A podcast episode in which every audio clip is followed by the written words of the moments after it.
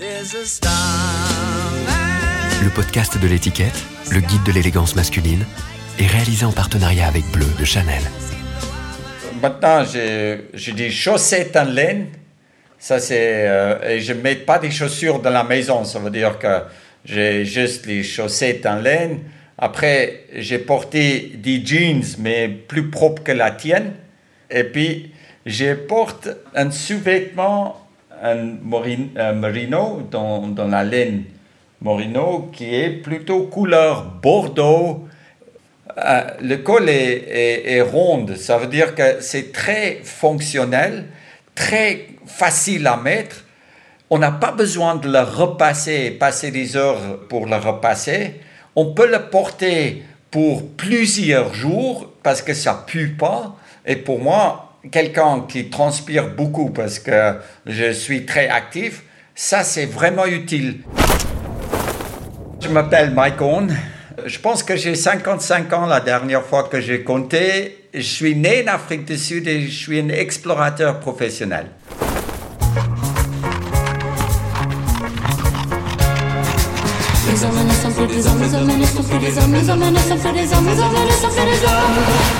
Habitude, le podcast du magazine L'étiquette.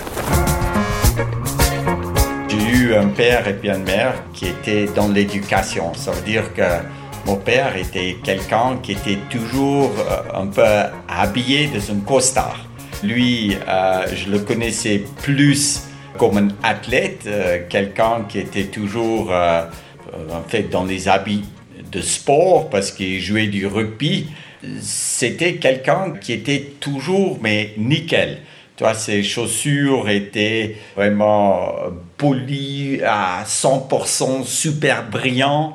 Et puis, euh, les chemises qu'il portait vraiment super bien repassées avec les costards parce que c'était un athlète. Et puis, euh, du truc qui était vraiment faire à sa taille par euh, quelqu'un qui faisait des costards. Ça veut dire que pour moi, j'ai eu un père et puis une mère qui étaient toujours habillés, mais nickel. Mais moi, parce que ma vie était toujours plus à l'extérieur, quand je rentrais l'école, et puis on, portait un uniforme à l'époque en Afrique du Sud pour aller à l'école. Comme ça, tous les gamins portaient les mêmes habits. Et puis quand je rentrais à la maison, j'ai jamais eu des chaussures. Pour moi, jusqu'à l'âge de 13 ans, je refusais de mettre les chaussures pour aller à l'école. Ça veut dire que j'étais toujours en pied nu, avec un pantalon court et puis un t-shirt. Et ça, ça me donnait en fait la liberté de sauter dans l'eau, d'aller courir. Même plus tard dans ma vie, je voyais mes habits comme une extension de ce que je voulais faire. Et pas seulement des habits pour dire que regarde, il est bien habillé. Pour moi, les habits étaient toujours fonctionnels. J'ai gardé en fait euh, les mêmes habits, euh, les mêmes styles des habits qui étaient toujours euh, un peu des shorts qu'on portait pendant jouer du rugby avec des poches que je pouvais mettre des choses dedans. Et puis après aussi l'hiver en Afrique du Sud, quand la température a commencé de baisser, c'était là où en fait je portais des, des pulls de rugby en fait, les pulls de rugby, c'était euh, euh, bien chaud et puis c'était des sports qu'on a pratiqués pendant l'hiver. En fait, je portais toujours soit les habits très légers, euh, un t-shirt, ou en fait les habits qui étaient dans les sports que je jouais, comme du rugby. ma mère était toujours habillée en, robe. Et puis moi, ma mère était belle, tu sais, très, comment tu dis, longue. Et quelqu'un qui était vraiment superbe. Hein. Et puis quand elle mettait des robes qui, qui allaient euh, jusqu'aux genoux et puis euh, toujours un peu avec les fleurs parce que c'était quelqu'un qui était très heureuse en fait dans sa vie on voyait en fait ça travers de la manière qu'elle s'habillait. Euh, en fait, ma mère aussi, parce qu'elle chantait, elle dansait et, tout ça. Je me rappelle très bien que c'était quelqu'un qui tournait autour d'elle-même, et puis je voyais sa robe qui partait comme ça. Euh, je sais pas si quelqu'un il tourne autour de lui avec une robe. Tu peux t'imaginer ce qui se passe avec la robe. Pour moi, c'était waouh, extraordinaire. Et puis je disais, mais un jour, quand je cherche une femme, je veux qu'elle s'habille comme ça.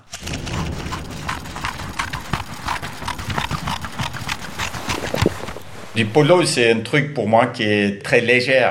Ça, c'était quand même du pull qui était très, très épais, avec un col, comme un polo, et les manches très longues. Et puis, moi qui jouais dans l'équipe provinciale, nous, on habitait dans, quand on s'habillait dans le pull qui était blanc et rouge. Et puis, pour moi, ça, c'était mais une identité. Si tu as un pull comme ça, c'est que tu es présélectionné à travers de toute la région pour jouer dans cette équipe et très peu d'enfants pouvaient avoir cette polo de rugby. Et puis c'était presque une identification que tu jouais pour une équipe et que tu étais une sportive. Ça veut dire que c'était pas seulement des vêtements comporter, mais ça donnait plus une identité à des enfants. Moi, je, me foutais un peu d'avoir des copines et tout ça. Ça veut dire que pour moi, euh, toute ma vie, euh, tourner autour du sport. Ça veut dire que soit pour faire des marathons ou pour aller nager des longues distances ou pour jouer du rugby ou du cricket et tout ça, ça consommait pas mal de mes temps. Mais c'est sûr qu'à la fin de l'année, on doit aussi euh, inviter un fille pour aller à la... C'était un événement à la fin de l'année pour finir l'école. Et puis c'était là où euh, je me disais, mais écoute, maintenant je dois peut-être commencer de m'habiller plus dans un pantalon qui est long et puis un, une chemise et pas seulement un t-shirt. Et je portais vraiment pour la première fois des vêtements plus euh, qui pouvaient être plus attractifs pour les filles quand j'ai eu 18 ans. Et puis je me rappelle très bien que mon père euh, ou ma mère, en fait, euh, m'a mené dans une euh, grande surface en Afrique du Sud. Et puis, elle a dit, mais choisis une couleur que tu aimes.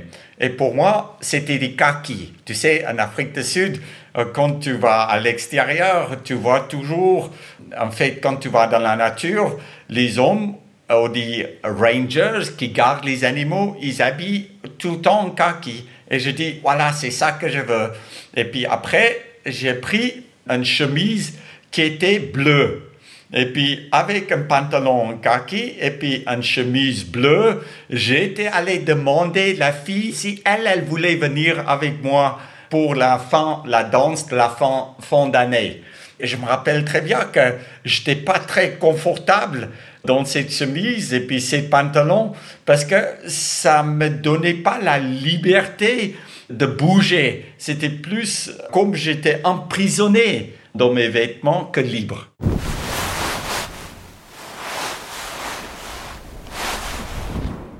Moi, chaque dimanche, j'étais à l'église. C'est à l'église, j'ai eu un costard qui était fait pour moi, des chaussures qui étaient toujours mais brillants et les chemises blancs qui étaient mais repassées mais super bien. Hein. Ça veut dire que en allant à l'église, euh, les filles voyaient qu'en fait je pouvais euh, être bien habillé, mais dans ma vie de tous les jours, j'étais plutôt quelqu'un sportif.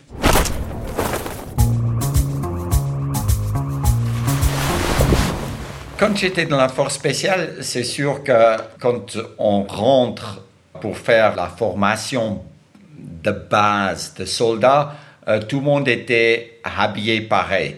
Et l'autre côté, quand tu sors, tu revois plus jamais tes habits civils. Ça veut dire que du moment quand tu recevoir ces vêtements, euh, c'est là où tu sais pour les prochaines deux ans, c'est ça que je veux porter.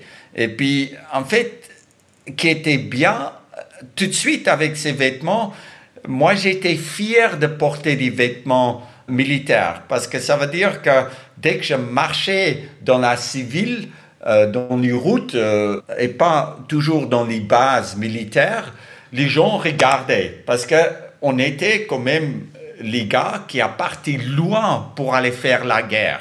Ça veut dire que ces vêtements militaires étaient aussi un, symbole de, protection pour les, les gens qui vivaient en Afrique du Sud. Et puis, moi, je me rappelle, quand j'étais dans la force spéciale, il y a aussi très peu de gens qui portent la béret comme, euh, en fait, les légionnaires, les légions étrangères. On a eu les mêmes couleurs de béret. Ça veut dire que dès que tu as cette béret qui est vert, tu es un de très peu de hommes. Et puis, pour moi, c'était ça qui était aussi une fierté pour moi. Et puis, une fois que j'ai parti en guerre, c'est là où on enlève notre uniforme, on porte les uniformes des ennemis parce que on, se transforme pour vraiment arriver tout près de leur milieu. C'est, on doit être habillé comme eux. On doit porter les mêmes armes qu'eux. Et puis c'est comme ça qu'en fait, on transforme depuis notre uniforme de l'Afrique du Sud dans un uniforme qui était plus russe et du uniforme qui, venait de Cuba, euh, de la Russie, de Chine, et puis on a eu euh, quatre ou cinq uniformes de notre ennemi qu'on pouvait porter. J'ai essayé toujours de garder deux ou trois petites pièces euh, qui étaient plutôt libérées, euh, qui étaient euh, en fait les chemises, des chaussettes, même des chaussettes parce que les chaussettes étaient tellement confortables. Je me rappelle très bien qu'en fait, quand tu marchais dans les bottes qui étaient extrêmement dures et difficiles, tu chopais des cloques, mais incroyables, pendant facilement deux mois. Et puis une fois que tu as bien former tes chaussures et puis tu peux marcher euh, sans arrêt, sans voir des cloques et tout ça. Pour moi, c'était un soulagement. Et des chaussettes, pour moi, que les militaires me donnaient, étaient quelque chose de très important. Ça veut dire que même aujourd'hui, j'ai toujours un tout petit peu des habits que j'ai portés en arrivant en Suisse en 30 ans. Et puis c'est plutôt sentimental que des habits que je porte tous les jours. Et des fois, juste de toucher des habits, de sentir des habits, tu imagines où tu étais à cette, cette période de, de ta vie. C'est ça qui est bien. Nos habits nous permettent de voyager dans le temps.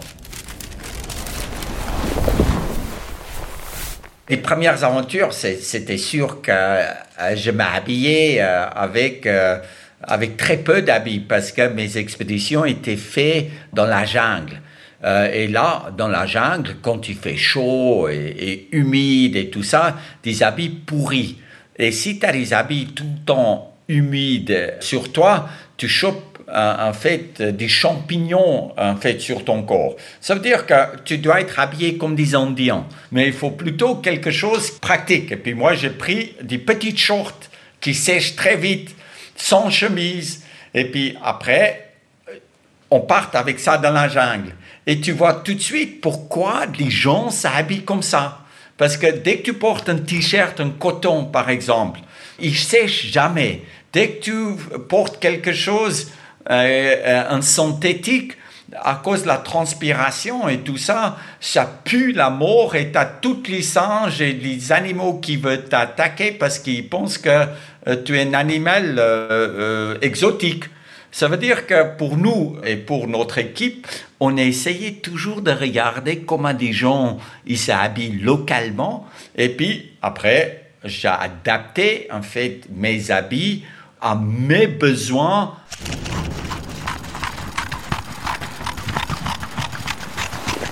Après, une fois que j'ai fini avec toutes mes expéditions dans les régions du tropique, c'est sûr qu'on va au pôle Nord et au pôle Sud, on essaye de faire quelque chose qui a jamais été fait par avant. Euh, c'est là où la recherche et le développement des habits devient très important. Ça veut dire que je regardais un peu comment euh, les explorateurs d'il y a 100 ans euh, s'habillaient. Et puis eux, ils s'habillaient avec d'abord comme couche de base, ils mettaient la laine. La laine, c'était quelque chose qui gardait notre corps chaud. Même quand il fait chaud, on peut changer la grammage des vêtements en laine. Et puis, c'est un vêtement qui est super à porter. Aujourd'hui, je porte Icebreaker, c'est des, des moutons qui se retrouvent en Nouvelle-Zélande et puis ils font des sous-vêtements en laine. Et pendant l'été et l'hiver, je porte toujours les mêmes vêtements en laine, mais c'est que la grammage qui change. Quand on va au pôle Nord, on prend un grammage qui est, qui est beaucoup plus serré, tricoté vraiment serré, parce que serré, ça garde la chaleur autour du corps. Après, je mets en couche sur l'autre. Ça veut dire que ces sous-vêtements qui est fait pour moi pour traverser les pôles Nord, pour traverser les pôles Sud, est fait sur mesure pour moi. Après, tout ce qui est fermeture éclair, tout ce qui est euh, membrane respirant, tout ce qui est poche, la grandeur du poche, c'est fait pour moi. Et là, je travaillais avec un fabricant de vêtements euh, à Annecy. À l'époque, euh, c'était une marque qui s'appelait Heider. Et Heider a eu une équipe de trois personnes qui étaient responsables de tous mes vêtements. Et puis, ces vêtements, ma veste, les pantalons, mes chaussures, les casques, les cagoules, tout ce que j'ai porté, c'était des vêtements prototypes. Et je trouvais extraordinaire qu'à travers une fermeture éclair qui est bien placée et qui casse pas, on peut gérer la température de notre corps beaucoup plus facilement que des vestes qu'on trouve actuellement sur les marchés. Mes vêtements me permettaient d'aller à l'extérieur, même dans les grandes tempêtes. Ça veut dire que des vêtements, pour moi, comme je le disais tout à l'heure, c'est une extension de ma peau. Et puis, ça doit me permettre de faire des choses que je veux faire. Les vêtements, c'est pas une protection pour moi. Et dès qu'on voit des vêtements comme une protection, c'est là où on va pas oser de sortir la tente quand il fait, euh, quand il fait une tempête. On va plutôt rester à l'intérieur de la tente. Mais mes vêtements, c'est une extension de ma peau et dès que je vois il y a une tempête, je sais que là, je dois marcher plus vite pour que mes vêtements en laine gardent la chaleur autour de, de mon corps et je gèle pas. Moi, je pense que c'est grâce à mes vêtements, honnêtement, que je suis toujours vivant. Si je dois choisir un vêtement qui symbolise plus l'aventure, pour moi, c'est des sous-vêtements en laine élastique. Parce que ça pèse pas beaucoup, ça donne énormément de chaleur, ça garde la chaleur et même mouillé, euh, ça chauffe. Si on prend des matières qui sont synthétiques, dès que ça devient mouillé, il y a un peu de vent, on a vite froid. Et puis, pour moi, qui dois porter des vêtements fonctionnels dans mes expéditions et même tous les jours de ma vie, il faut que nous, pour aller bosser, pour être plus performante, pour se sentir mieux, on doit porter des vêtements qui est plus fonctionnels que mode. C'est sûr que des fois, des pantalons, ils serrent tellement, euh, les chaussures sont des fois pas très confortables, euh, les chemises écrasent notre nuque, on peut pas fermer les derniers boutons et tout ça.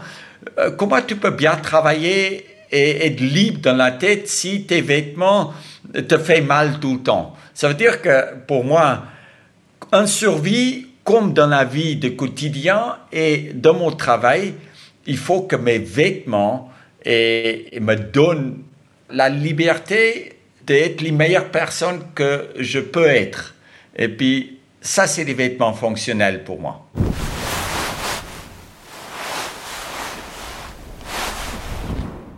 Quand tu vas à 8000 mètres en altitude, tu es marche sur la glace, tu es à 8800 mètres, tu es beaucoup plus proche du soleil que euh, Saint-Tropez, sur la plage. Tu es 8 km ou 9 km plus proche du soleil. Et ça fait une énorme différence pour nos yeux. Ça veut dire que tu dois le protéger avec l'hiver un minéraux et polar, euh, polaroid. Et puis c'est comme ça que tu brûles pas les yeux.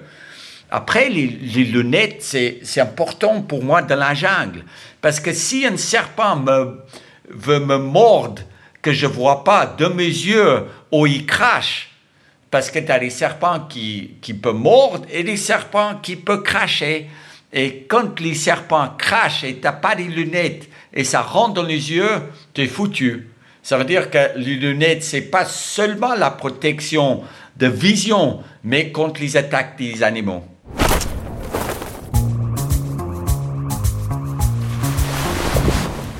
En fait, la seule accessoire que je porte, c'est une montre. Euh, c'est aussi, je pense, aujourd'hui peut-être moins qu'avant, quand on parle il y a 30 ans, les hommes ne portaient pas beaucoup de bijoux. Et la montre, c'était la seule bijou que l'homme pouvait porter. Pour moi, quand je pars en euh, expédition, euh, je porte toujours une montre parce que ma montre me donne l'heure et quand on a l'heure, on a la direction. En 2001, je gagne un prix à Monaco, un prix de Laurieuse. Laurieuse, c'est comme des Oscars, mais les Oscars du sport. Et puis, moi, j'ai gagné un Laurieuse pour des sports d'extrême. Et puis, c'est un de sept trophées qu'on peut gagner par année. Et puis, dans la catégorie du sport extrême, j'ai eu la chance de gagner une glorieuse, peut-être parce que j'étais le seul dans cette catégorie, mais on s'en fout. Là, euh, il y a des patrons du groupe Richemont qui étaient dans l'audience. Et puis, des patrons du groupe Richemont, qui est Cartier, Montblanc, Panerai et plusieurs autres montres. Après, quand j'ai reçu mon prix, a venu vers moi et il a eu un montre Panerai. Et à ce moment, il, a enlevé sa montre et puis il mettait sa montre sur mon bras et puis il a dit, Mike, depuis aujourd'hui, tu vas porter que du Panerai. Et puis Panerai, je connaissais déjà parce que j'étais dans la force spéciale de l'Afrique du Sud et Panerai était fait pour la force spéciale d'Italie, les plongeurs qui se mettaient sur du torpille. Et puis il a dit, on va faire des montres pour toi qui peut résister à 8800 mètres du sommet d'Everest, pour, aller au fond de la mer, pour traverser les pôles nord qui est à moins 50, pour traverser les pôles sud qui est à moins 70 degrés. Et chaque fois quand tu pars en expédition, on fait une montre en seule pièce pour toi, parce que pour moi, la montre, c'était pas seulement pour me donner l'heure, mais pour me donner la direction. Quand euh, il y a une montre qui est faite pour moi, c'est pour moi c'est euh, extraordinaire. Et la dernière montre qui sont faites avec les pièces recyclées de mon bateau était vraiment pour moi un grand projet parce que avec mon bateau, j'ai fait 27 tours du monde. Et puis, euh, quand euh, je voulais changer des bras d'hélice euh, qui étaient faits avec l'inox, parce que notre bateau, après 27 tours du monde, il, faut, il faut changer les pièces qui est tout en mouvement, je ne pouvais pas jeter l'inox comme ça. J'ai demandé à, Jean-Marc Controuillet, le PDG de, de Panerai, de me faire une montre avec cette pièce de métal, et c'est là où euh, j'envoie cette pièce de métal euh, à Neuchâtel en Suisse. Ils commencent de faire euh, les tests de qualité et puis ils disent mais waouh ça c'est la meilleure qualité de inox qu'on peut trouver parce que c'est fait pour un bateau qui navigue tout le temps sur la mer et il n'y avait pas il y avait pas de rouille ou rien dans la métal. Et là, il commence de travailler avec cette pièce et puis il fait six montres qui est presque à 100% recyclé avec les pièces qui a devenues de mon bateau. Mais je me rappelle très bien la première montre que Panerai a fait pour moi. Et je dis, mais je veux une montre qui gèle pas. Je veux une montre qui n'est pas influencée par les champs magnétiques. Je veux une montre que je peux lire euh, les chiffres et l'heure pendant la nuit, 24 heures sur 24. Et quand Panerai a fait cette montre pour moi pour aller autour de la cercle arctique polaire qui s'appelait Arctos, c'était une montre avec un double caisson, isolé avec l'huile, que en fait les froids pouvaient pas traverser la montre et avoir une influence sur euh, en fait euh, tous les mouvements dans la montre. Et puis aussi un, montre qui était amagnétique, parce qu'on est au nord les champs magnétiques de nos terres. Et, c'est des pièces uniques qui a jamais perdu du temps. Parce qu'imagine qu'un monde qui perd du temps, c'est chaque jour, tu perds 10 minutes. Après 10 jours, tu as 10 fois 10, tu as 100 minutes et tu es perdu.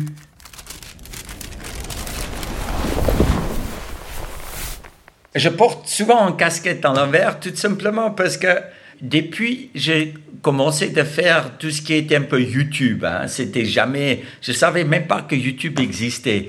Et c'était mes filles qui sont venues vers moi en disant que, écoute, euh, euh, on doit faire une chaîne de YouTube.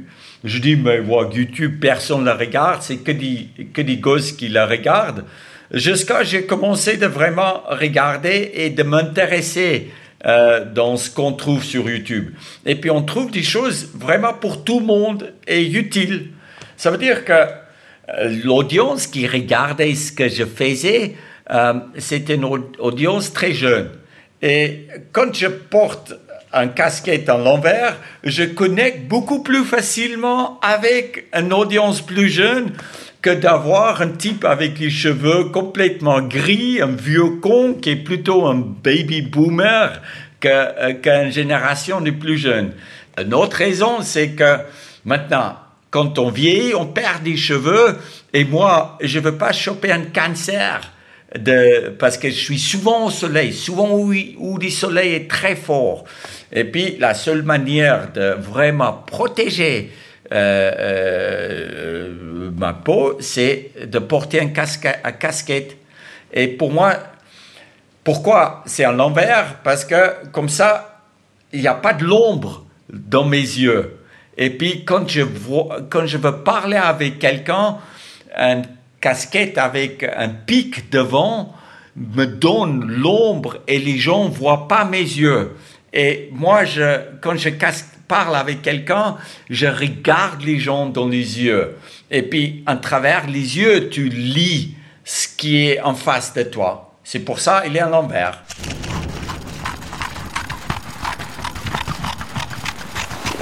Je pense de porter les vêtements sans fonction, ça, ça arrive très rare de ma vie. Mais euh, des fois, je dis, euh, comme des jeans, hein, on dit, moi je porte souvent des jeans dans la vie de tous les jours parce que euh, c'est, tu peux, si tu mets une jolie chemise avec une paire de jeans qui est plus ou moins bien, ça pas, c'est pas vraiment fonctionnel. Hein. Mais tu es tout de suite respecté et tu, tu es vu différemment par des gens. Ça veut dire que pour moi, un jean, c'est, euh, c'est, ça, ça écrase les couilles. Tu, si tu marches loin, tu transpires. C'est pas vraiment quelque chose qui, a, qui est fonctionnel, mais c'est quelque chose qui est, qui est accepté par moi parce que c'est un passe-partout.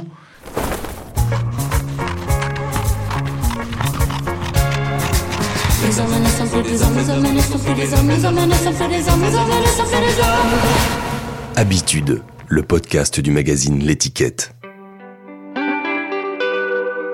Pour décrire ton silhouette, moi je pense que tu habilles très fonctionnellement. Tu as un jean qui peut raconter une histoire. C'est des jeans qui n'est pas parfait, nickel, mais on voit que c'est déjà des jeans qui a vécu euh, quelque chose. Après, des chaussures blanches, c'est pas trop pratique pour moi parce que des chaussures euh, blanches peuvent vite devenir sales, même si on vit à Paris. Après, ce que tu as euh, bleu comme ça, pour moi, mes couleurs préférées en, t-shirt ou en laine, c'est noir ou bleu. Et là, ça se voit que tu es un homme qui s'habille très vite parce que tu dors peut-être jusqu'à les dernières minutes et tu t'habilles vite pour que tu peux sortir de la maison rapidement. Euh, je vois pas ton culotte, mais les culottes, c'est des bagages accessoires. On n'a pas besoin de porter des culottes si on est bien dans nos jeans. Je suis habillé comme toi, presque